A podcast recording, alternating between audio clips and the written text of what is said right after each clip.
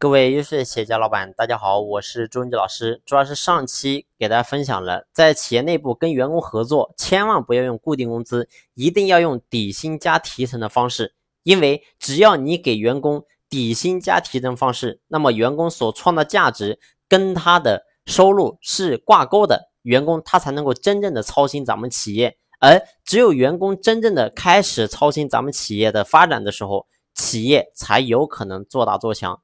老板才能够真正的轻松，所以老板一定要想方设法在企业让员工培养出价值跟收入挂钩的这个观念。只要有这个观念，那么我们的企业想差都差不了。而这个世界上到底有没有一种方式能够比底薪加提成更加适应当代社会的发展呢？事实上是有的。这个方式是什么？就是零底薪加高提成。而很多人一听到零底薪加高提成，第一反应就是搞不来。为什么？因为你连人都不好招，没有底薪，员工怎么可能来呢？其实不是这样说的。为什么这样讲？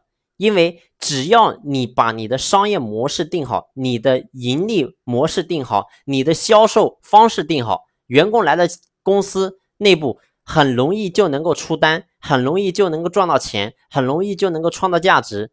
那么试想。没有底薪又怎么样呢？到手的收入只要够高，员工就愿意来到企业。而且，特别是当咱们企业如果说你能够打造出榜样标杆的时候，你家下面的员工都买豪车，都买房了，那么这个时候你会发现招人怎么会难呢？一点都不难。所以，根本还是要想方设法去把你的商业模式、把你的销售、把你的定位这些东西做好，这些是最重要的。因为这东西可以决定你的盈利方式、盈利点数到底是多少，而这东西你定好之后，其实这个要落实零底薪加高提成是很容易的事情。而关于零底薪加高提成有什么好处呢？